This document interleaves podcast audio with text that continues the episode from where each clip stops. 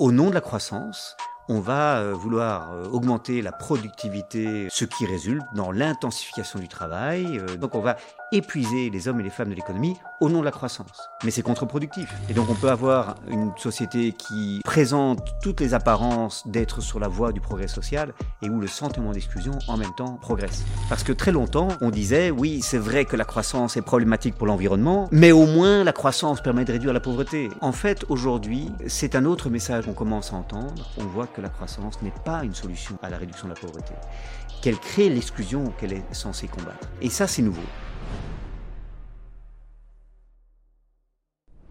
Bonjour et bienvenue au podcast Circulaire Métabolisme, le rendez-vous bi-hebdomadaire qui interviewe des penseurs, chercheurs et praticiens pour mieux comprendre le métabolisme de nos sociétés, ou en d'autres mots leur consommation de ressources, et leurs émissions de polluants, et comment les réduire d'une manière systémique, juste et contextualisée.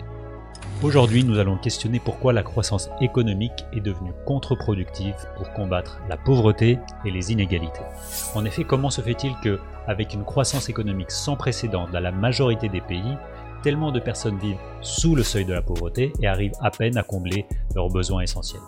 Dans ce contexte de double crise sociale et écologique, si la croissance économique aveugle ne fonctionne pas, quelles sont les mesures qui sont les plus à même à résoudre ces deux crises? Pour nous éclairer sur le sujet, j'ai le plaisir d'accueillir Olivier de Scooter. Olivier est professeur de droit à l'UC Louvain ainsi qu'à Sciences Po. Il a été rapporteur spécial de l'ONU sur le droit à l'alimentation et est désormais le rapporteur sur les droits humains et la pauvreté. Il a également écrit le livre Changer de boussole, la croissance ne vaincra pas la pauvreté. Dans cet entretien, nous parlerons de pourquoi la croissance engendre la pauvreté au lieu d'y mettre fin, quels sont les liens entre pauvreté et la crise écologique, et pourquoi la résolution de l'une et de l'autre sont intimement liées. Olivier, bienvenue au podcast. Bonjour. Donc les droits internationaux, les droits humains, les droits à la nourriture, les droits universels, pourquoi le droit est au centre de, tes préoccupations? Moi, j'ai étudié le droit parce que j'étais un activiste et que je voulais changer le monde grâce à l'outil euh, que le droit constitue. Et les droits humains sont quand même encore le langage universel qui permet de parler euh, par-delà les sensibilités dans un monde multipolaire qui a très peu de références communes, mais qui euh, se sent encore tenu de, se référer aux droits humains. Et donc, c'est un outil de mobilisation c'est un outil euh, de pression sur les États, hmm. et c'est aussi un outil qui est à la fois un outil juridique, mais en même temps éthique. Mhm. Et, j'imagine que les droits bah, changent au, fil de, la dégradation des écosystèmes naturels évoluent également. avant, on ne pensait pas aux droits euh, enfin, des écosystèmes naturels avant, on ne pensait pas peut-être à certains éléments. Oui, on a deux évolutions intéressantes de ce point de vue-là. D'abord, la reconnaissance en droit international du droit à un environnement sain. Hmm. Euh, qui a été reconnu par l'Assemblée générale des Nations unies dans une, dans une résolution du 28 juillet 2020, et qui est un moment très important, parce qu'au fond, ça veut dire que la Déclaration universelle des droits de l'homme, adoptée le 10 décembre 1948, s'est enrichie d'un nouvel hmm. article. En pratique, c'est cela que, que ça signifie. Et c'est tout de même très, très encourageant de voir le consensus sur ce sujet. Et la deuxième évolution intéressante, c'est que dans une série de constitutions, euh, Bolivie, en Équateur par exemple, on a les droits de la nature qui sont aujourd'hui reconnus, et on a des juridictions qui affirment que tel fleuve, telle forêt euh, euh, a des droits. Certes, euh, le fleuve, la forêt ne peuvent pas exercer ces droits par eux-mêmes. Il faut que des représentants euh, s'en fassent les porte-paroles. Mais l'intéressant, c'est que on n'est pas obligé de montrer euh, les atteintes aux droits de tel ou tel individu, ni même aux droits de telle ou telle communauté d'humains, pour dire qu'il y a une atteinte aux droits de la nature. C'est la nature elle-même dont le, je dirais la, la, viabilité et l'équilibre peuvent être parfois en jeu. Et ça, c'est très intéressant. J'ai pu mmh. constater en Équateur, où j'ai mmh. fait une mission pour les Nations Unies, l'importance que représentaient les droits de la nature pour les, les organes de, de l'État qui s'en sentaient les gardiens. C'est quoi, par exemple, un droit d'un écosystème naturel? Mais Une fois qu'on on a des activités qui polluent gravement, par exemple, euh, des cours d'eau ou qui euh, euh, dégradent les sols de manière à ce qu'ils perdent leur fertilité naturelle, indépendamment des impacts sur les humains qui en dépendent de ces ressources, il y a des écosystèmes qui sont menacés de péril et les droits de la nature sont alors en jeu. C'est d'ailleurs la même raison pour laquelle on, on a maintenant mis sur pied l'idée de d'écocide, qui hmm. est une atteinte grave à l'environnement euh, qui a été causée délibérément par, par exemple, les activités polluantes. Ce sont donc des, avancées que le, que le droit permet de faire et, et le droit est, est, souvent en retard de la conscience morale, je dirais, de la hmm. sensibilité de l'opinion publique, mais en même temps, il arrive progressivement à adapter ses outils à ces, à ces nouvelles attentes. Ah bah, bah, on le voit aussi de plus en plus des États qui se font attaquer par ces citoyens et citoyennes. Enfin, on, voit que le droit est certainement un des outils euh, clés pour, euh, pour rigidifier, pour contraindre, pour redistribuer. Euh, mais en effet, il n'est pas tout le temps également exercé. On voit que certaines entreprises polluantes ne sont pas forcément mises à enfin, ou contraintes à obéir certaines lois ou à arrêter ces écocides. Donc je pense que c'est assez intéressant de, comprendre ce, ce, mélange entre États, les pollueurs, les citoyens qui euh, euh, eux-mêmes ou elles-mêmes veulent pousser l'État pour avoir des nouvelles lois aussi. Oui, en gros, on perd peu à peu confiance dans la capacité des gouvernements à euh, travailler dans l'intérêt général et à, à, imposer leur volonté aux grands acteurs économiques mmh. dont les États dépendent de plus en plus. Et donc le recours au juge que l'on constate mmh. euh, depuis quelques années, qui a une place de plus en plus importante, par exemple dans le contentieux climatique, le recours au juge est euh, part du constat que les gouvernements n'en font pas suffisamment et qu'il faut que le judiciaire impose sa volonté au gouvernement. Mmh. Et, et, non seulement le judiciaire intervient pour que les États en fassent plus en matière de d'atténuation des, des émissions de gaz à effet de serre, mais le juge intervient aussi pour contraindre les entreprises à, faire davantage. On l'a vu par exemple dans une affaire euh, portée devant les tribunaux néerlandais contre l'entreprise euh, Royal Dutch Shell qui euh, a été contrainte d'adopter un plan pour se conformer à l'accord de Paris de 2015, un plan de réduction des émissions qui résultent de sa chaîne de production. Mmh mmh ça, c'est évidemment le droit et la la transformation écologique ou les, enjeux écologiques, évidemment, le droit peut aussi avoir des, impacts sur le sujet même de, cet épisode qui va être la pauvreté.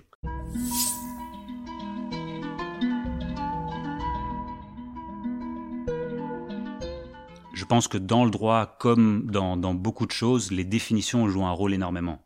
Ce qu'on définit de pauvreté va également nous dire comment on peut en sortir de là. Je vais faire l'avocat du diable, c'est-à-dire commencer par la, celle qui est le plus couramment utilisée, c'est-à-dire une définition monétaire de la pauvreté.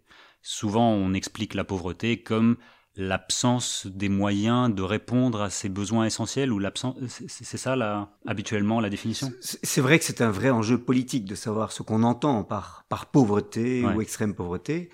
Et l'objectif de développement durable numéro un qui concerne l'éradication de la pauvreté euh, sous toutes ses formes à l'horizon 2030, mm. euh, fait l'objet d'un suivi de la part de la Banque mondiale qui utilise une définition de l'extrême pauvreté qui est à ce point, je dirais, peu exigeante, euh, cette définition qu'elle ne, qu'elle ne sert plus euh, de fonction utile comme boussole. Cette définition, c'est que l'on est en situation d'extrême pauvreté quand on dispose de moins de 2,15 dollars par jour et par personne en pouvoir d'achat du dollar américain euh, pour l'année 2017. Hmm. Euh, pour illustrer ceci, on est considéré comme n'étant pas en extrême pauvreté au Portugal si on a euh, plus de 90 dollars par ou 90 euros plutôt par par mois, ce qui est évidemment absurde. C'est dingue. Et, enfin... et, et, donc les bulletins de victoire que régulièrement l'on diffuse sur la réduction de la pauvreté extrême ne doivent pas nous tromper. Euh, de manière plus générale, la tendance a été depuis 50 euh, ans à définir la pauvreté à partir de euh, des revenus nécessaires à satisfaire des besoins physiologiques, des besoins de base.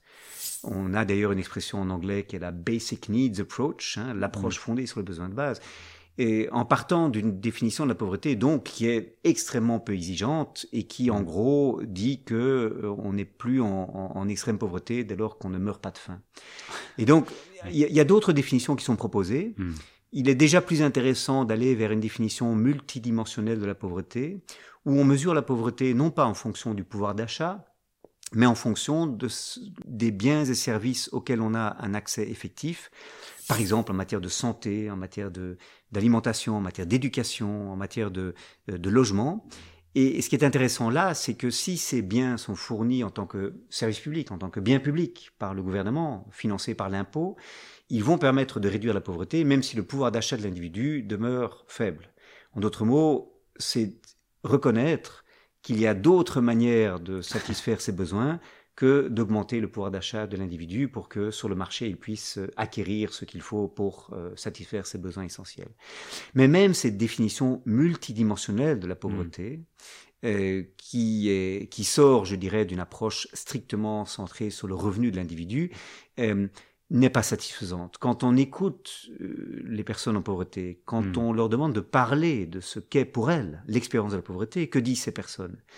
Elle parle, c'est vrai, de revenus insuffisants, de l'absence de travail euh, décent et suffisamment rémunérateur, mais elles disent aussi l'image négative de la pauvreté euh, dans les yeux des personnes qu'elles croisent. Elle parle de discrimination, elle parle des humiliations qu'elles subissent, elle parle de, du sentiment de honte hmm. euh, que l'on a comme parent quand on ne peut pas payer la, classe verte à ses enfants ou qu'on ne peut pas l'habiller convenablement de manière telle que l'enfant se fait euh, harceler à l'école et veut, et veut abandonner l'école, etc. Donc, c'est l'exclusion sociale ici dont il s'agit. Et cette exclusion, elle résulte de l'écart entre ce que la moyenne des gens dans une société peuvent se permettre et ce que les personnes en pauvreté euh, euh, peuvent se permettre ou, ce dont elles, elles, sont au contraire privées? Et, et, et, là, ce qui est tout à fait paradoxal, c'est que plus le niveau moyen de richesse dans la société augmente, plus les attentes sociales augmentent. Hmm. Euh, aujourd'hui, on est considéré comme, comme exclu quand on n'a pas la possibilité d'avoir un, un téléphone portable, quand on n'a pas la possibilité de euh, effectivement d'aller en, classe verte ou, de s'inscrire au, club de foot ou de d'acheter euh, peut-être la dernière génération d'iPhone dans certains cas. Et donc il y a des formes d'exclusion nouvelles qui apparaissent à mesure que les attentes sociales se développent. Et hmm. c'est la raison pour laquelle je crois qu'il faut aller vers une définition de la pauvreté qui la traite non pas comme une valeur absolue en termes de besoins élémentaires à satisfaire, mais comme une valeur relative. On est pauvre quand on est relativement mal classé sur l'échelle sociale, mm. quand par exemple on a des revenus qui sont en deçà de 50% du revenu médian. Et pour moi, c'est ça, la définition de la pauvreté qu'il faut retenir, parce que c'est celle qui correspond au sentiment d'exclusion que les gens en pauvreté ressentent. Ça, c'est un point d'attention que je pense que il faut faire attention à ce qu'on mesure, parce que si on mesure mal les choses, bah, on a des mauvaises euh, interprétation à la fin. Et ça, c'est vrai pour beaucoup de choses. On va le voir pour la croissance économique également. Tu parles de besoins absolus et de besoins relatifs que Keynes avait également mentionné. Je trouve ça assez, euh, assez essentiel et assez euh, fondamental pour euh, également parler de transformation écologique. Quand nous avons des plafonds écologiques, on va avoir aussi des seuils de, de besoins à satisfaire. Et, du coup, on va devoir composer entre les deux. On va devoir se dire quels sont ces besoins essentiels, voire plus, que nous pouvons donner à toutes et à tous, mais rester en deçà des limites planétaires. Et, je trouve ça assez euh, frappant de se dire, bah, même dans une société où on a tout, on peut quand même être exclu et on est dans ce jeu de relatif. Donc, je trouve ça assez euh, difficile de, de, comprendre comment on, d'un côté, nous avons une personne qui était du Pérou, qui a donné son témoignage, qui disait Nous sommes humiliés et exploités, on, est toujours empêché de relever la tête, nous faisons tous les sacrifices, mais la société continue de nous mettre les bâtons dans les roues. Cette personne, elle aurait pu dire la même chose en Belgique. Enfin, je ne sais pas comment on, approche du coup petit à petit pour déconstruire euh, ces besoins euh, absolus et relatifs pour proposer des solutions. Quoi. Oui, alors ce, que dit cette femme péruvienne, Sarita, euh, que je cite dans le livre, euh, traduit ce qu'est ce qui est l'expérience commune de la pauvreté par les gens qui sont euh, en, bas de l'échelle sociale, quel que soit le pays dans lequel ces mm. personnes se trouvent. On a une étude fascinante faite par ATD Carmonde et, et l'université d'Oxford qui, qui, a comparé l'expérience de la pauvreté décrite dans trois pays riches et dans trois pays pauvres. Euh, les pays riches, États-Unis, Royaume-Uni et France, et les pays pauvres, il s'agissait de la Bolivie, de la Tanzanie et du Bangladesh.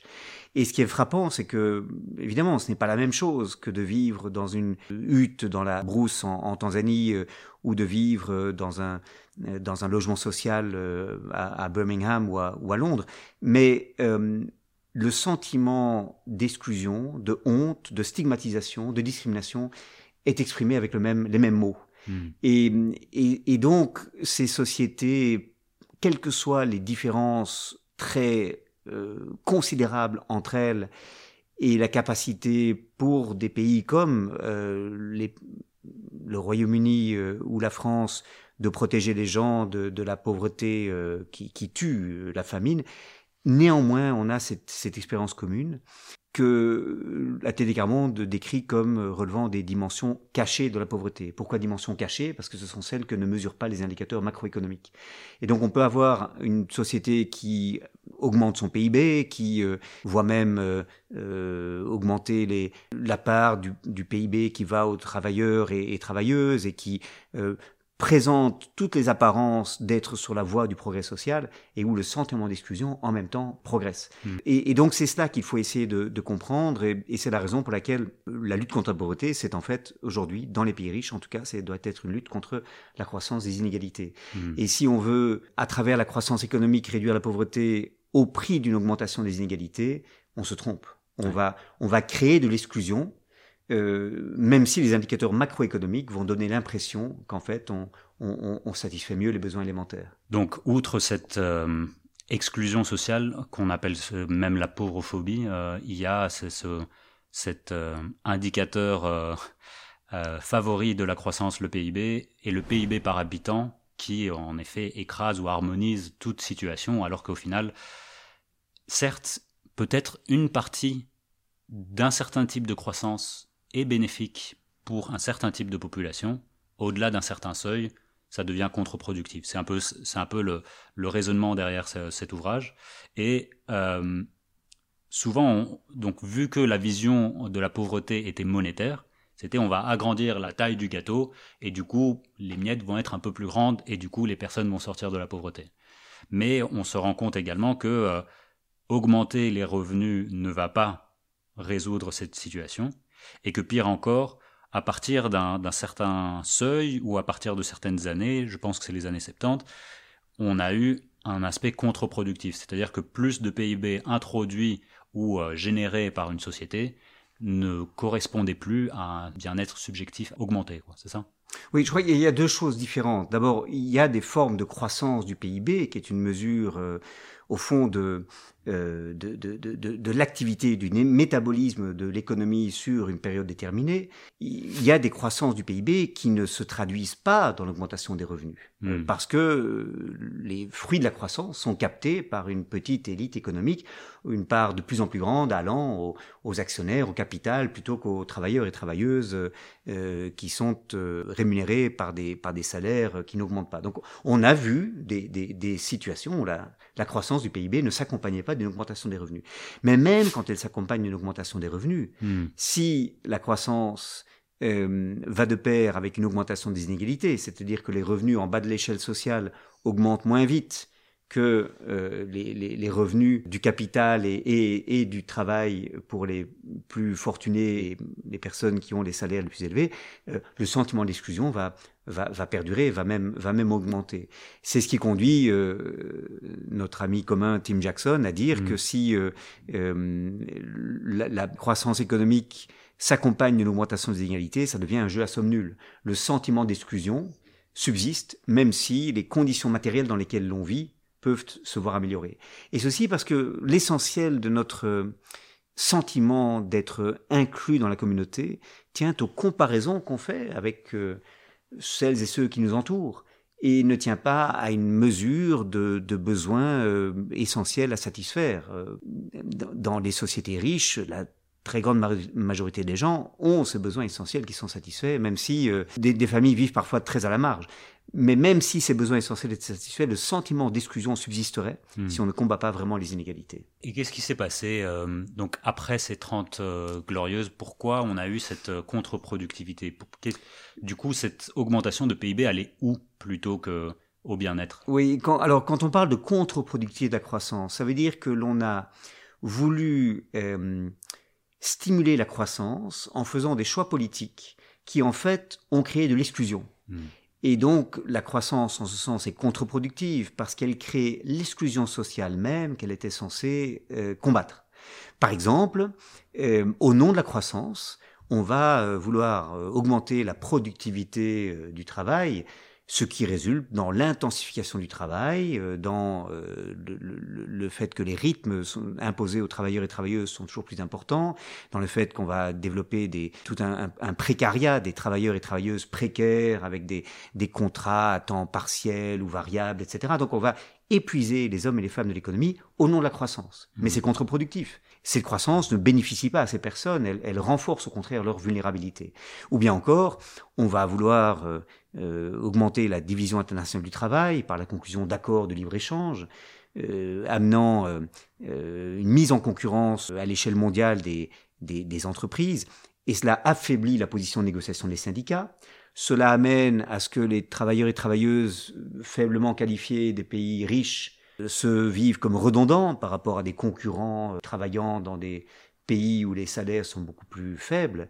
Et cela amène euh, une insécurité du travail euh, Mm. dont les, les, les, les travailleurs et travailleuses précaires sont les, sont les premières victimes. Et donc, là encore, la croissance qu'on voulait comme manière de, de faire progresser euh, la société en général et d'améliorer notamment la situation des personnes les plus pauvres, elle est contre-productive. Elle débouche sur une précarisation alors même qu'elle devait créer de la sécurité et du confort matériel. Et c'est aussi une pilule assez difficile à, à avaler parce que on, on a eu que ça pour le moment. On a eu des promesses qui n'ont pas été tenues et qu'aujourd'hui on se trouve dans un, dans un moment euh, pivot, si on veut, un moment, un point de bascule où euh, cette essence même de croissance est remise en question. On est, on est en train de voir certaines failles de, du, de la croissance, certaines failles du PIB, et on se rend compte qu'au final, il faudrait euh, se diriger plutôt vers une économie inclusive, non violente, plutôt qu'une économie extractive, prédatrice d'aujourd'hui. Euh, Les, les premiers auteurs qui ont travaillé sur la décroissance, sur la post-croissance, l'ont fait pour des raisons environnementales. Hmm. Ça, ça démarre d'ailleurs avec le fameux rapport des chercheurs et chercheuses du MIT euh, demandé par le Club de Rome, euh, les limites de la croissance en, en 1972. Mais euh, en fait, aujourd'hui, c'est un autre message aussi qu'on commence à entendre, c'est que non seulement la croissance rencontre des limites planétaires qu'on ne peut pas franchir, mais, mais aujourd'hui, ce n'est plus seulement pour cette raison-là que la euh, post-croissance est promue, c'est aussi parce que on voit que la croissance n'est pas une solution à la réduction Mm. de la pauvreté, qu'elle crée l'exclusion qu'elle est censée combattre. Et, et ça, c'est nouveau, Mm. parce que très longtemps, jusqu'à très récemment, on disait oui, c'est vrai que la croissance est problématique pour l'environnement, le découplage absolu avec les impacts environnementaux est mm, probablement mythique. La croissance verte est mythique. Mais au moins, la croissance permet de réduire la pauvreté. Et Ouais. donc, on était à la recherche d'une sorte de compromis entre la nécessité de réduire notre empreinte environnementale, d'une part, et la nécessité de réduire la pauvreté, d'autre part. Mm. Et ce que j'essaie de montrer dans le bouquin, c'est que non, c'est pas un compromis qu'il faut. Même si on veut prendre au sérieux la question de la pauvreté, il faut d'autres outils que la croissance. Mm. Parce que la croissance euh, crée une précarité, crée des inégalités, débouche sur euh, une manière de, de mettre à contribution non seulement les écosystèmes, mais aussi les hommes et les femmes de l'économie, qui en fait produit de l'exclusion. Donc il faut autre chose. Mm. Et ce n'est pas facile, il faut inventer un nouveau paradigme de développement. Je crois que c'est la tâche Mm. de cette génération que d'avoir ce sursaut d'imagination, Mm. parce qu'on est devenu totalement euh, addict à la croissance. Et d'ailleurs, quand on examine les objectifs de développement durable adoptés par les Nations Unies en 2015, euh, 17 objectifs qui définissent la trajectoire que la communauté internationale doit se donner entre 2015 et 2030, l'objectif de développement durable numéro 8 de la croissance. Ouais. Croissance et travail décent. Ouais. Et il y a même un objectif chiffré, 7% de croissance par an pour les, les pays les moins avancés. Euh, et donc, on reste euh, ancré dans l'idée que le développement, c'est d'abord faire croître l'économie, augmenter au fond la, richesse monétaire, et que ensuite, grâce à cette richesse qu'on a créée, on va pouvoir financer les services publics, financer la protection sociale, euh, financer des politiques environnementales, y compris les investissements dans des énergies renouvelables, les infrastructures de transport en commun, etc. Donc on continue d'être dans l'idée que la croissance, c'est la condition de tout le reste. C'est le passage obligé. Je crois que c'est très problématique. Et mmh. je crois qu'il faut être plus imaginatif.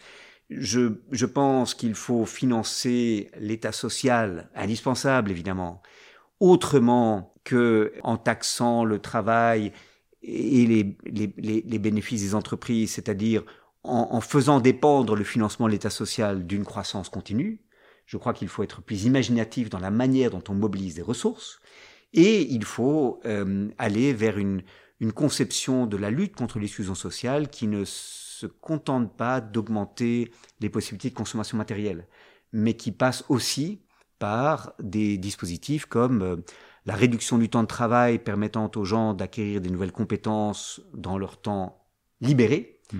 euh, qui passe par une réduction des inégalités de salaire pour limiter le sentiment d'exclusion sociale, même si tout le monde ne peut pas avoir euh, une, une, villa ou, ou, un, ou une résidence secondaire, que ça soit moins source de frustration parce qu'on aura réduit les inégalités. Donc il faut, il faut autre chose mmh. qui nous permette de nous dispenser d'une croissance infinie qui n'est plus tenable.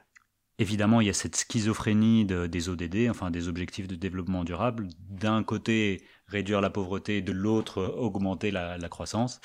Euh, et ça se retrouve un peu partout, quoi. Enfin, et, je pense que c'est là où on se retrouve dans ce moment pivot où on se dit c'est peut-être le bon moment d'infiltrer cette nouvelle vision du monde parce qu'au final ça reste une vision du monde quoi. Et la deuxième chose aussi c'est de comprendre que les inégalités sont également un frein pour la transformation écologique. Et c'est une chose qu'on ne souligne pas assez.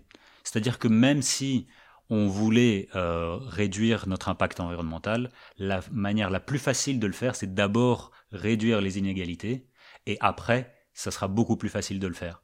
Et ça, je trouve que c'est tellement puissant et tellement poétique de se dire que d'une pierre deux coups, mais de la meilleure manière possible. Quoi. Exactement. Oui, donc d'abord sur le moment, hmm. effectivement, euh, les Nations Unies vont devoir adopter des nouveaux objectifs de développement. Euh, pour la période 2030-2045, les négociations démarrent euh, dès 2024 avec un sommet pour le futur des Nations Unies le 23-24 septembre 2004, 2024 qui seront un moment très important.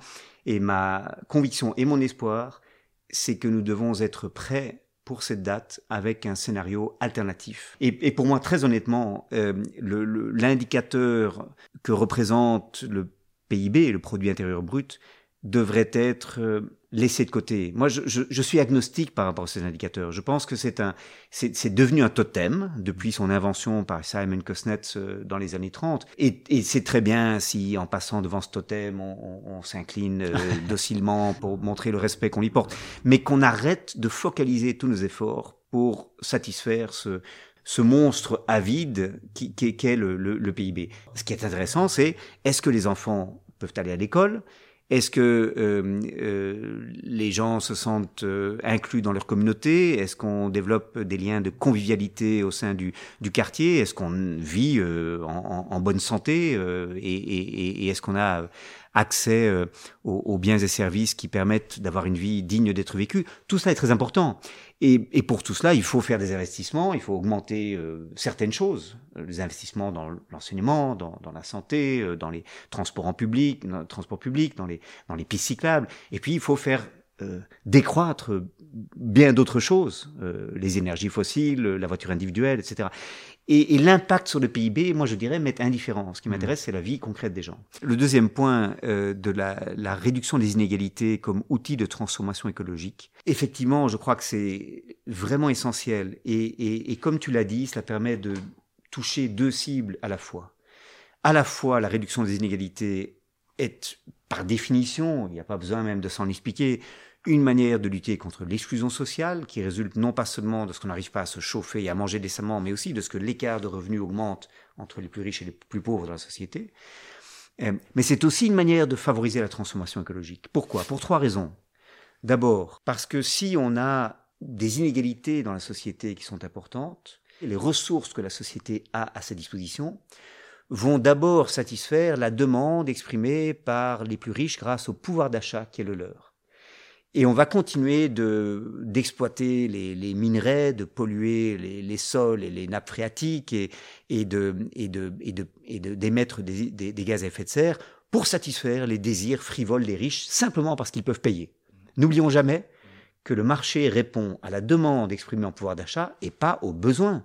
Les besoins des personnes en pauvreté ne comptent pas pour le marché parce qu'il n'y a pas de demande là solvable à satisfaire. Donc c'est une première raison pour laquelle il faut réduire les inégalités pour que, au fond, l'on fasse des ressources rares à notre disposition une utilisation plus efficiente, répondant aux vrais besoins. La deuxième raison pour laquelle c'est important de lutter contre les inégalités, c'est parce que les modes de consommation sont influencés par euh, ces inégalités. Si on est dans une société fortement inégalitaire, on va consommer pour imiter le mode de vie des plus riches euh, auxquels on aspire à ressembler, y compris si ça débouche sur des consommations complètement déraisonnables du point de vue des impacts environnementaux. Mmh. Euh, on va vouloir euh, avoir le, le, le, smartphone dernier cri, on va vouloir avoir une, une, voiture plus puissante, on va vouloir avoir une résidence secondaire, etc. Et tout ça pour rester dans la course, je dirais, euh, au statut social. Donc c'est pour cette deuxième raison-là aussi qu'il faut lutter contre ces inégalités. C'est que cela limite la tentation de la consommation que Thorsten Veblen appelait consommation ostentatoire. Et alors, il y a une troisième raison de lutter contre les inégalités, euh, sur laquelle ta question mettait plus précisément l'accent, c'est que si on a des grandes inégalités, on a une élite économique qui va s'opposer au changement et qui va pouvoir traduire ou convertir sa position dominante dans l'économie en influence politique. C'est ce que montrent des auteurs comme Joseph Stiglitz, mmh. euh, par exemple, euh, ou, ou, ou d'autres. Un économiste comme euh, Luigi Zingales parle du cycle des Medici en, en, en référence à, à, la famille des Medici euh, dans, dans, la Florence du XVIe siècle, où le pouvoir économique sert à influencer les décisions politiques et on va influencer ces décisions, ces décisions politiques pour renforcer sa position économique. Et c'est vrai qu'on est dans une économie de plus en plus de rentiers, où les entreprises qui florissent, celles dont le, la marque est connue euh, sur les, les, les, six continents, euh, va utiliser son pouvoir de frappe économique pour obtenir que le système réglementaire joue en sa faveur. Et, et ça, ça devient extrêmement pervers parce que ça veut dire que les plus on est une entreprise importante et, et, et puissante et plus euh, on va pouvoir euh, renforcer encore cette position dominante. Et ça, ça me paraît extrêmement problématique. Et les inégalités, c'est cela aussi. Hmm. C'est permettre à un petit nombre d'acteurs très puissants de contrôler euh, la décision politique au détriment de l'autodétermination démocratique. On comprend très bien que, que, les inégalités sont au centre, on comprend très bien qu'il nous faut une meilleure compréhension, une meilleure utilisation de diverses euh, facettes pour comprendre la pauvreté, pour euh, la combattre. En tant que rapporteur, comment on sonde les personnes, comment on aperçoit ce qui se passe dans, dans le monde, quel, quel, est le rôle d'un rapporteur spécial et que, comment on interagit avec euh, le monde quoi, au final? Mon, mon, rôle est modeste, c'est un rôle de passeur. Hmm. Euh, les Nations Unies euh, m'ont mandaté pour faire rapport sur la question des droits humains et l'extrême pauvreté. Et ça veut dire concrètement que je consulte euh, d'abord des scientifiques, des experts, qui très souvent font des travaux remarquables, très bien informés, des, des, graphiques très très parlants, mais ils ne sont pas lus, ils ne sont pas compris, ils sont ignorés des décideurs politiques. Et mon souci est là de traduire en termes de recommandations politiques ce qui ressort de leurs papiers scientifiques.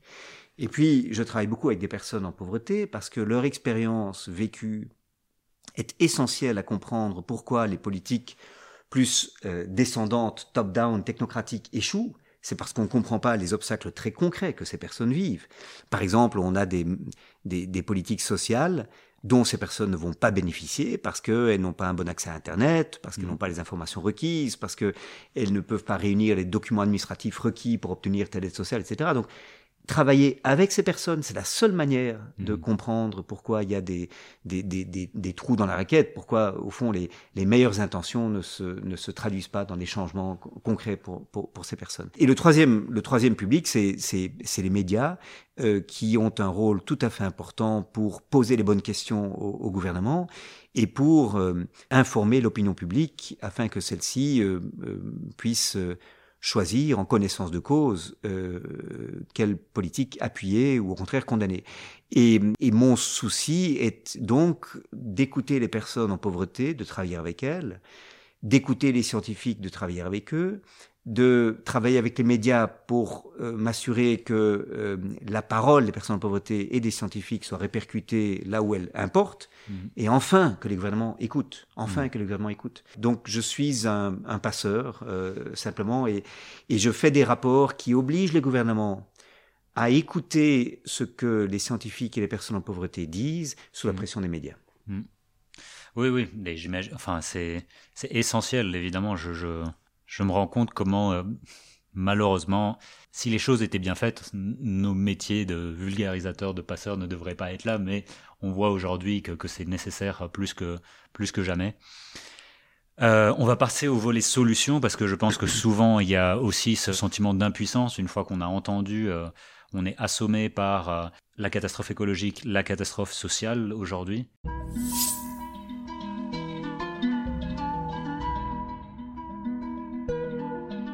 Petite pause avant la prochaine partie. Si vous appréciez ce podcast indépendant, vous pouvez me soutenir sur Tipeee. Le lien est en description ci-dessous. N'hésitez pas également à vous abonner et laisser un commentaire. Cela nous aide énormément à toucher de nouvelles personnes.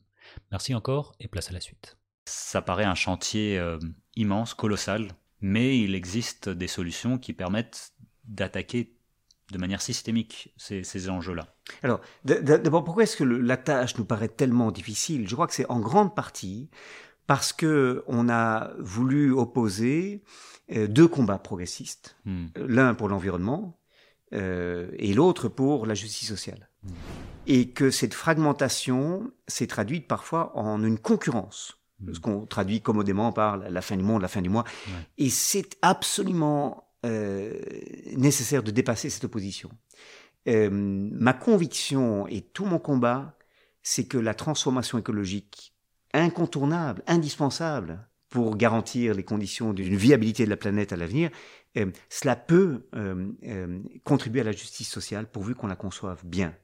Et mon souci est donc de réunir au sein d'un arc progressiste large les, les hommes et les femmes qui se mobilisent sur le climat, la préservation de la biodiversité, etc., et euh, celles et ceux qui se mobilisent pour les droits des travailleurs et travailleuses et, Hmm. et, et- et les, euh, la protection sociale des plus précaires.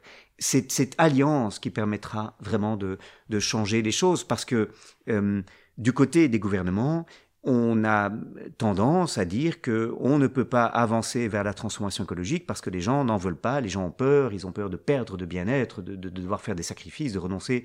L'écologie punitive, quoi. Ouais. Exactement. Et donc, euh, voilà, ça c'est simplement pour, pour, pour rappeler un peu le défi qui nous est posé. Or, je pense que la raison de cette fragmentation et de cette concurrence des luttes, euh, c'est que l'on a parfois conçu la transformation écologique sans tenir compte de ces dimensions sociales. Hmm. Par exemple, euh, une fiscalité qui euh, euh, pénalise l'usage de produits polluants sans avoir égard au fait que les ménages en pauvreté vont être impactés par, par exemple, l'introduction d'une taxe carbone euh, qui euh, rend plus cher euh, l'usage de l'énergie, par exemple, ou, ou, ou de, ou, le, ou le fuel. Ou bien en imposant des, des zones à faible émission dans, dans les villes, ce qui part évidemment d'une- bonne intention et, et qui est essentiel pour la qualité de l'air qu'on respire, euh, mais qui euh, a été parfois vu comme euh, voilà excluant les, les, les, les personnes plus précarisées de la possibilité d'utiliser leurs véhicules polluants euh, qu'elles ne pouvaient pas renouveler. euh, et les primes aux véhicules électriques n'ont aucun sens pour ces personnes qui, même avec une prime, ne pourront jamais se payer une voiture électrique. Parce qu'elles voilà. habitent loin, parce qu'elles n'arrivent pas à avoir le loyer du centre-ville. Enfin voilà, c'est exacerbé. Donc, donc on, a, on, a, on a commis ces erreurs, je Mhm. pense. Et, et, et ajouté à cela, on a commis l'erreur de d'avancer dans cette transformation écologique de manière très euh, parfois euh, technocratique, euh, descendante, top-down, hein, comme on dit en anglais, alors que si l'on avait associé les personnes en pauvreté à identifier des solutions, en comprenant les obstacles concrets qu'elles rencontrent et les attentes qui sont les leurs, on aurait pu non seulement éviter ces erreurs, hum, construire une légitimité dans, dans l'action de transformation écologique, mais en plus on aurait pu être beaucoup plus imaginatif parce que ces mmh. personnes ont des solutions à proposer. Et donc de là euh, vient cette idée effectivement de, ces mesures euh, à triple dividende qui, qui, sont simplement une autre manière de concevoir la transformation écologique en tenant compte du besoin d'en faire un levier de justice sociale. Alors ça veut dire quoi? Mesures à triple dividende. Mmh. Ça veut dire que les mesures de transformation écologique qu'il faut ériger en priorité devraient idéalement répondre à trois conditions. Un, elles doivent évidemment permettre de, réduire les émissions de gaz à effet de serre, de ralentir l'érosion de la biodiversité, de préserver la, santé des sols et des nappes phréatiques, etc. Donc il faut qu'elles soient environnementalement euh, une, contribution positive. Deuxièmement, il faut qu'elles créent des emplois. Hmm. On a souvent misé, y compris dans les investissements de recherche et développement, sur des technologies qui, au contraire, réduisent la nécessité de, de l'emploi euh, et, on a des, des, technologies qui en fait détruisent l'emploi et amènent à consommer plus d'énergie et moins de travailleurs et travailleuses, alors même qu'on fait face à un chômage structurel. Donc c'est très curieux. Et puis troisièmement, ce sont des mesures qui doivent rendre les biens et services nécessaires à une vie décente abordables pour les ménages précaires. Et si une mesure répond à ces trois conditions, hmm. coche ces trois cases, elle doit, c'est en tout cas la proposition que je fais, elle doit être en tête de notre programme de transformation écologique et sociale. Et donc effectivement, des exemples. Euh, prenons le, cas des, bâtiments.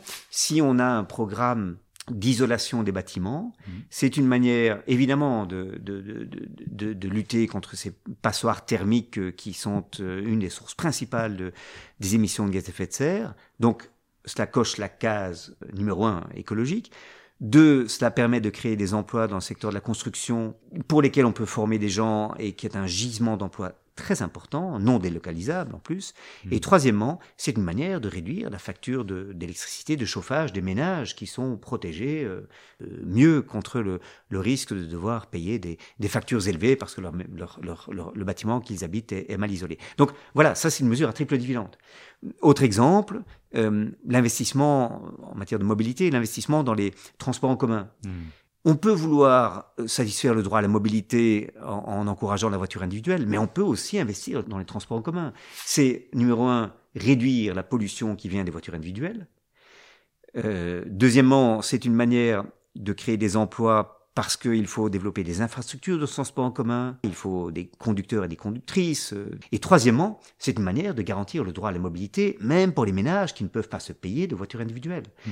Et donc, investir dans le transport en commun, ça coche ces trois cases.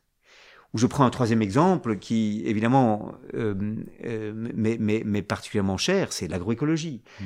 L'agroécologie, c'est-à-dire enfin, la combinaison de différentes cultures associées à l'échelle de la parcelle pour réduire l'usage de pesticides, d'engrais chimiques, en faisant une utilisation simplement intelligente des, des ressources que la nature fournit. L'agroécologie, c'est à la fois une manière de réduire les polluants dégagés par l'agriculture industrielle, notamment euh, les, émissions de, protoxyde d'azote liées aux engrais chimiques, euh, euh, mais aussi la consommation très importante d'énergie pour la fabrication de pesticides, etc. Donc, écologiquement, il va de soi que l'agroécologie est désirable, mais en plus, l'agroécologie est une manière de pratiquer l'agriculture qui crée de l'emploi dans, dans, le secteur agricole. Et troisièmement, c'est une manière de s'assurer que l'alimentation de qualité, saine, sera démocratisé euh, si on investit davantage dans l'agroécologie pour la rendre plus abordable. Hmm. Alors qu'aujourd'hui, les produits bio sont réservés à une, une, petite élite parce qu'ils sont beaucoup plus chers.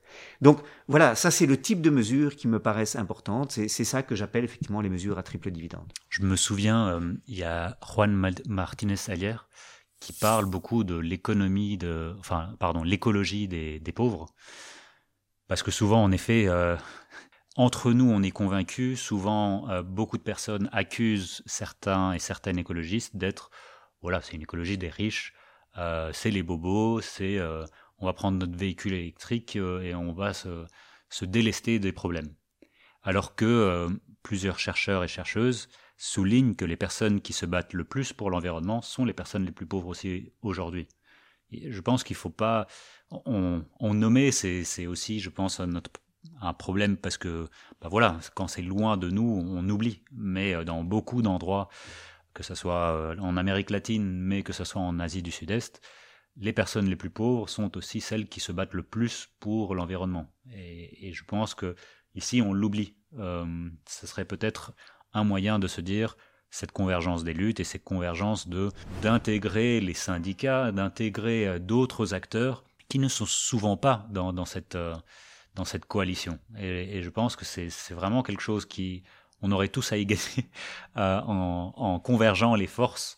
Euh, mais c'est aussi peut-être quelque chose que, que le progrès social n'a pas eu euh, par le passé. C'est-à-dire que le progrès social était très productiviste aussi par le passé. Donc il y a beaucoup de réimagination à faire là-dedans, j'ai l'impression. Je, crois qu'il y a deux, deux, points à souligner là-dedans. Le, premier, c'est que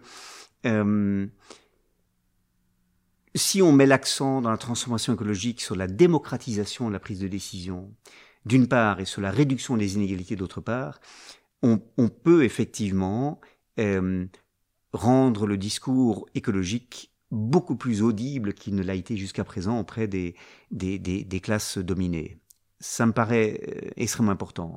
Parmi les, dimensions cachées de la pauvreté euh, auxquelles on faisait allusion tout à l'heure, que ATD Carmonde met en lumière, il y a cette plainte des personnes en pauvreté que leurs contributions à la société ne sont pas valorisées. Hmm. Leur expérience n'est pas considérée comme digne d'intérêt. Elles ne sont pas associées à la prise de décision parce qu'elles ne sont pas considérées comme expertes. Mais en fait, elles sont expertes. Elles savent très bien ce que c'est que de, de, de, réparer, de réutiliser. Elles savent ce que c'est que de partager euh, et comment des liens de solidarité à l'échelle du quartier peuvent compenser euh, l'absence de revenus dans certaines situations de crise, etc.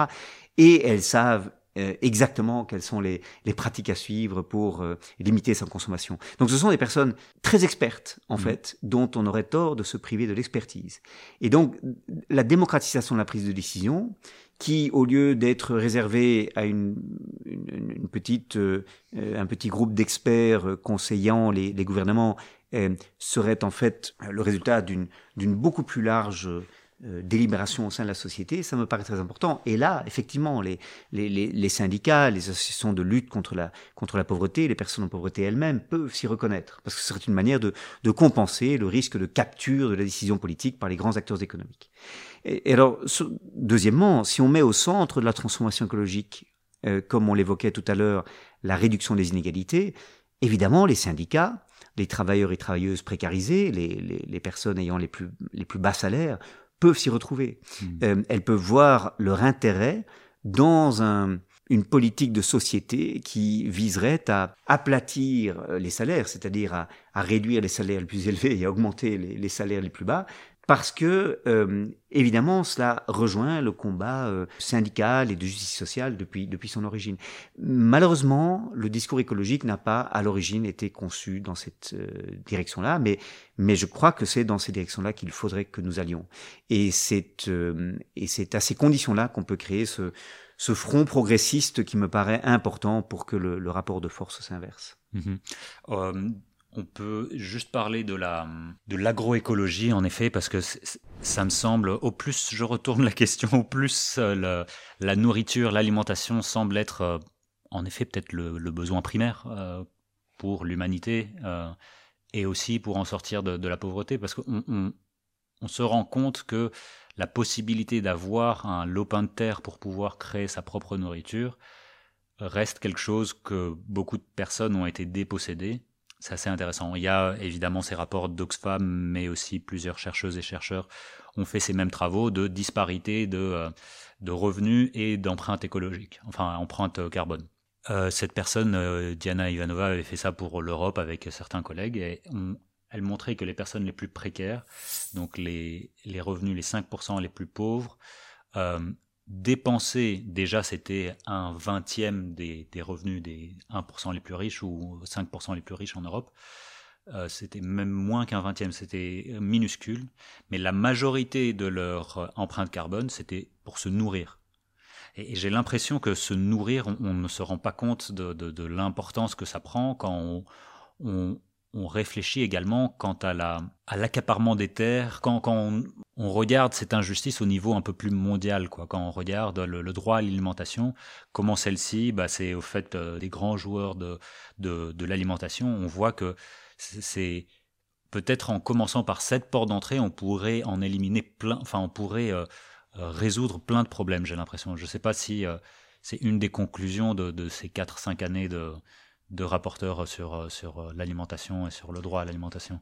Deux choses sont, sont, très claires à mes yeux. La première, c'est que oui, les systèmes alimentaires ont un impact très largement sous-estimé et mal compris sur notamment le changement climatique, et ça devrait être une priorité absolue. Euh, on estime que les systèmes alimentaires, c'est 30% des émissions de gaz à effet de serre euh, d'origine humaine. C'est énorme.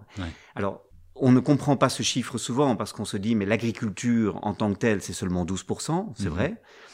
Mais quand je parle de systèmes alimentaires, je parle non seulement de l'agriculture, ce qui se passe sur la parcelle agricole cultivée, mais c'est aussi la préparation des, engrais et des pesticides, c'est euh, euh, l'empaquetage, euh, la transformation des aliments, le transport des aliments sur des longues distances, etc. Donc au total, c'est 30%, c'est très considérable. Mmh. Et donc changer notre manière de nous alimenter en favorisant les circuits courts, la consommation de produits de saison, en réduisant notre, notre consommation de viande qui euh, se traduit par une utilisation très déraisonnable euh, de, des terres et, de l'eau disponible, notamment pour les cultures de fourrage. Euh, il y a beaucoup de réformes vers lesquelles on peut aller pour que l'alimentation voit son empreinte écologique significativement réduite. Et d'ailleurs, l'agroécologie, qui veut euh, préserver euh, ou améliorer la santé des sols, permettra aussi les sols de fonctionner mieux comme puits de carbone et, donc d'absorber une grande partie des émissions de dioxyde de carbone que, nos modes de vie euh, émettent dans l'atmosphère. Donc c'est un chantier absolument clé dans la recherche de sociétés bas carbone, durables, que la, que, que, que, de travailler sur les systèmes alimentaires et, de promouvoir euh, l'agroécologie. La deuxième chose qui me paraît très claire, c'est que euh, l'argument consistant à dire euh, ça va rendre l'alimentation plus chère, moins abordable donc pour les ménages précarisés, est un argument qui sonne de plus en plus faux. Hmm. En fait, ce sont ces ménages-là qui sont aujourd'hui victimes de la malbouffe, qui, euh, à qui on ne propose pas d'autre option qu'une alimentation fortement transformée, avec beaucoup d'additifs, ayant voyagé sur de longues distances, dont les, les, nutriments ont été largement euh, éliminés par des processus de transformation industrielle. Et ce sont ces ménages-là qui sont aujourd'hui les plus grandes victimes de, de, de, l'obésité, de, des maladies cardiovasculaires euh, et des diabètes de type 2 qui sont associés à l'obésité. Et donc, ce sont des victimes de cette alimentation industrielle qui nous est proposée comme la solution. Donc ce qu'il faut, c'est effectivement généraliser l'agroécologie, aider les agriculteurs, les agricultrices à opérer cette transition. C'est pas facile à faire, c'est euh, très intensif en, connaissances et, et ça demande beaucoup d'efforts. Euh, ils doivent être accompagnés dans cette transformation. Mais si on fait les choses bien et si l'on récompense les agriculteurs et agricultrices pour être des acteurs du changement, cela peut rendre euh, l'alimentation saine et, de qualité abordable pour le plus grand nombre. Mmh. Donc il, faut, il faut aller vers autre chose. Il faut mieux récompenser l'agriculture paysanne pour les services environnementaux qu'elle rend de manière à démocratiser l'accès à l'alimentation saine. Et il faut en même temps euh, je crois, pénaliser euh, l'agriculture industrielle quand elle pollue les, sols, les nappes phréatiques euh, et, contribue à la, catastrophe climatique. Hmm. Il y a peut-être un dernier point avant de commencer à synthétiser notre épisode que je voudrais évoquer, qui est ces deux notions de la norme de suffisance et également de ces activités qui s'appellent les flow state euh, hmm. activité. Enfin, j'ai du mal à, les traduire en, français. Euh, je pense que, que c'est aussi euh, important dans, cette, dans ce changement d'imaginaire. C'est le quotidien qui, des fois, nous échappe. C'est-à-dire, si on arrête de consommer, que fait-on Alors, quels sont un peu les, le, rebranchement, les reconnexions neuronales que nous devons effectuer, comment on peut euh, au quotidien euh, contribuer également. Encore une fois, mon but n'est évidemment pas de déresponsabiliser euh, les États et les entreprises, c'est plutôt de se dire aussi comment nous-mêmes on peut commencer à être acteurs et actrices de changement par nos actions et par une demande moindre, donc une, une, notion de sobriété voulue, heureuse, une, euh, une, norme de la suffisance et certaines activités qui peuvent promouvoir ça. Je, crois que c'est essentiel et, c'est euh, d'autant plus essentiel qu'il y a une sorte de jeu de, ping-pong très pervers entre le, les acteurs individuels, les hommes et les femmes dans la société d'une part et, les politiques d'autre part, où les, les hommes et les femmes individuels disent on, aimerait bien changer, mais les politiques doivent nous y aider. Les politiques disent non, non, on ne va pas imposer aux gens des sacrifices, ils n'en veulent pas, ils sont attachés à leur confort, à leur mode de vie, etc. Et on ne sortira pas de ce cercle vicieux, sauf si des modes de vie peu à peu se développent au sein de la société qui permettent d'envoyer le message aux politiques que les gens sont prêts au changement, pourvu que ces changements soient effectivement euh, euh, abordables, faciles, euh, et, ça suppose effectivement des réformes politiques. Donc changer de mode de vie, ça peut être en fait très subversif. Et, ça ne doit pas déresponsabiliser les politiques, ça doit au contraire les responsabiliser, leur adresser un message comme quoi les gens sont prêts, c'est eux qui sont en retard.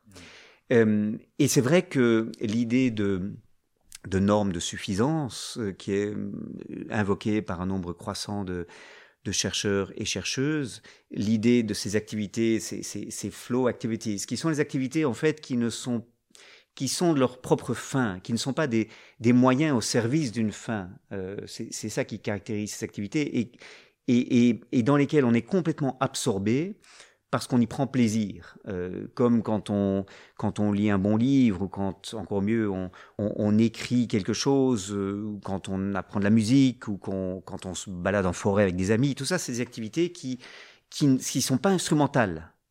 Elles sont leur propre fin. Et malheureusement, la place de ces activités dans nos existences s'est réduite.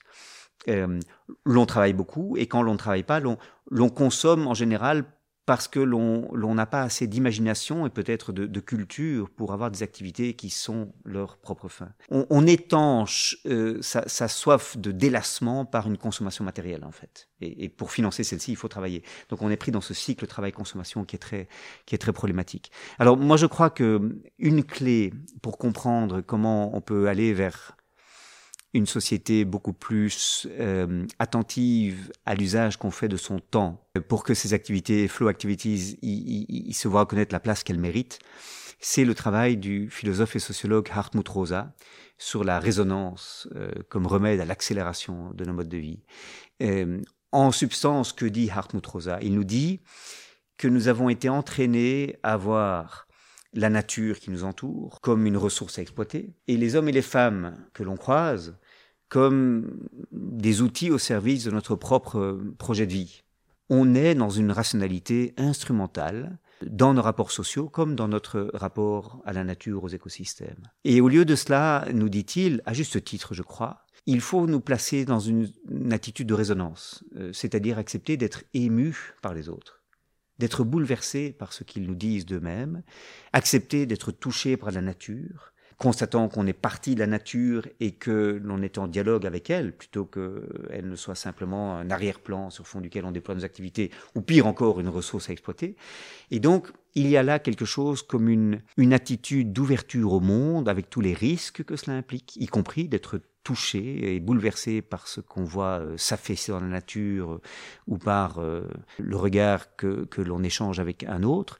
Euh, ou une autre. Et donc, je, crois que c'est cette démarche-là à laquelle, pour conclure, moi je voudrais appeler.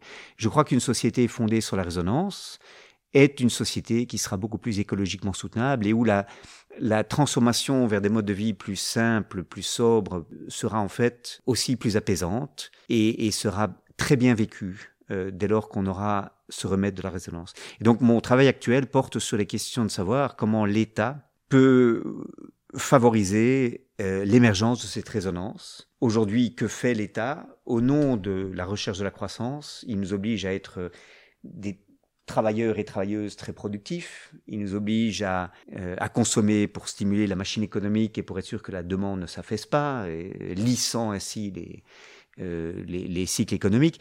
Que serait un État qui nous inciterait à libérer du temps pour les activités euh, amicales et amoureuses, pour euh, prendre soin des communs, pour nous, engager dans la vie civique euh, et, construire des initiatives avec les gens dans le quartier. C'est ça, au fond, ce à, la recherche de quoi je suis, et c'est cela, me semble-t-il, l'état auquel on doit aspirer. Mmh. Pour euh, conclure, en général, j'essaye de synthétiser un peu ce que nous avons dit, parce qu'évidemment, on a traité de la pauvreté, on a traité des inégalités, comme, les inégalités peuvent être un obstacle pour la transformation écologique, on a proposé certaines mesures.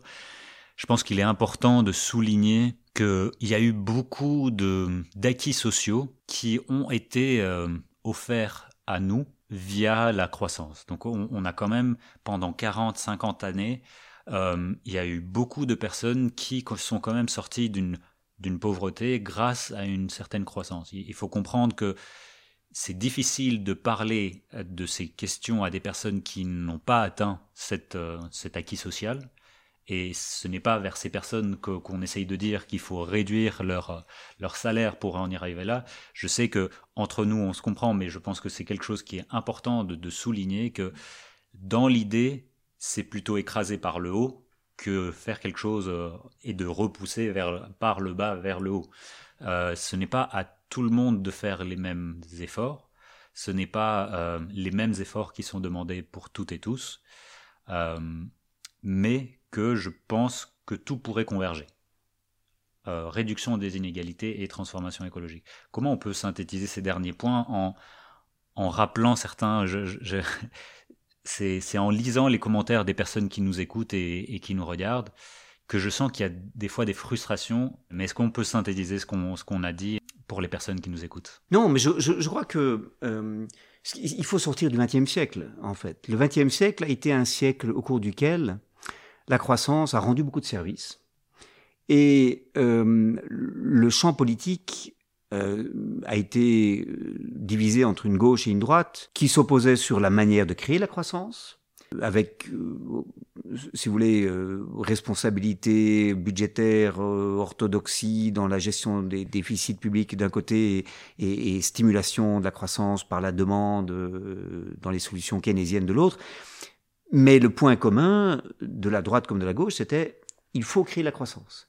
Et puis, il s'opposait sur comment la répartir. C'était le fameux débat des années 60 sur euh, la répartir les fruits de la croissance. Hein. Et en gros, on avait un compromis fordiste où un tiers allait au salaire, un tiers allait aux actionnaires des entreprises, et un tiers allait à l'État sous forme d'impôts permettant de financer les services publics. Et, et ça, c'était le XXe siècle.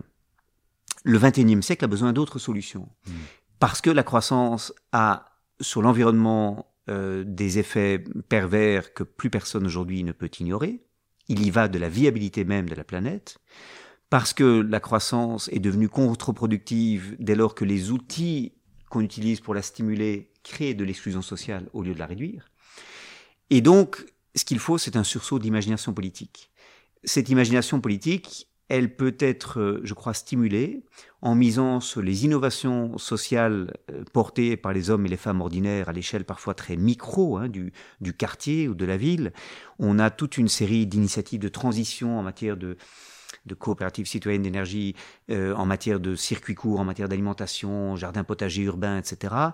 Euh, recyclage des, des, des, déchets, partage de, de, de voitures pour une, euh, pour une mobilité qui ne passe pas par la possession d'une voiture individuelle, etc. Il y, a, il y a beaucoup de choses qui se font et qui, cependant, butent sur le fait que le cadre réglementaire et économique ne favorise pas cela.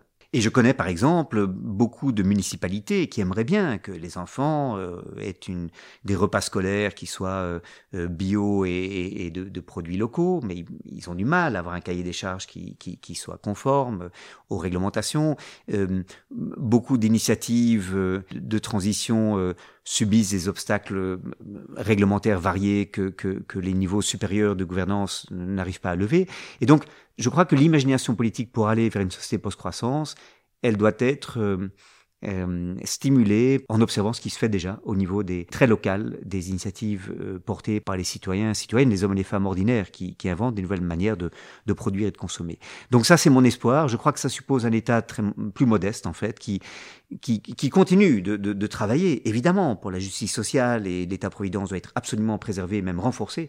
Mais l'État doit aussi apprendre davantage, il doit se mettre à l'écoute, il doit créer des espaces dont les gens doivent pouvoir s'emparer pour proposer leurs propres solutions. Et c'est à ces conditions-là, je crois, qu'on peut changer de cap. Mhm.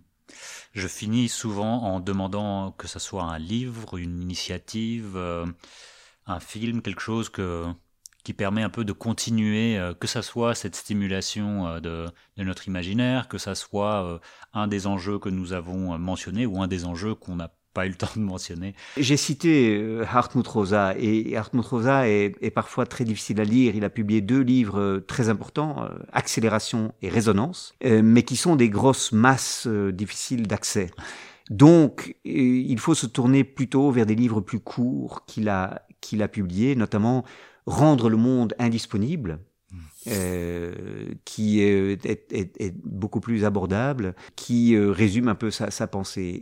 Et, l'idée qui, est la sienne, c'est que ce qui euh, nous donne vraiment du plaisir dans la vie, c'est ce qui est indisponible, c'est-à-dire ce dont nous n'avons pas la maîtrise complète, mais qui nous charme quand cela nous arrive. Par exemple, la, chute de, la neige qui blanchit les paysages, c'est quelque chose d'absolument magnifique, d'absolument magique, euh, qui fait s'extasier les, enfants que nous sommes. Euh, mais c'est quelque chose qu'on ne contrôle pas, qu'on ne maîtrise pas. Et je crois que nous devons être attentifs à, cela. Euh, c'est aussi à condition d'être euh, émerveillé et d'avoir ce regard d'enfant qu'on peut être des meilleurs gardiens de la nature et, et, et être en résonance avec elle. Donc voilà, ça ce serait peut-être mon conseil de lecture pour terminer. Je sais que c'est un, sujet difficile. N'hésitez pas à faire revenir vers nous vos euh, vécus personnels pour que nous-mêmes on apprenne euh, de vous. Et puis, euh, si vous voulez continuer dans ces sujets, il y a deux épisodes que je peux vous recommander. Celui avec Dominique Méda sur le travail dans un monde post-croissance. Également Timothée Paris sur la société post-croissance. Donc, merci beaucoup Olivier pour cette discussion. Avec grand plaisir.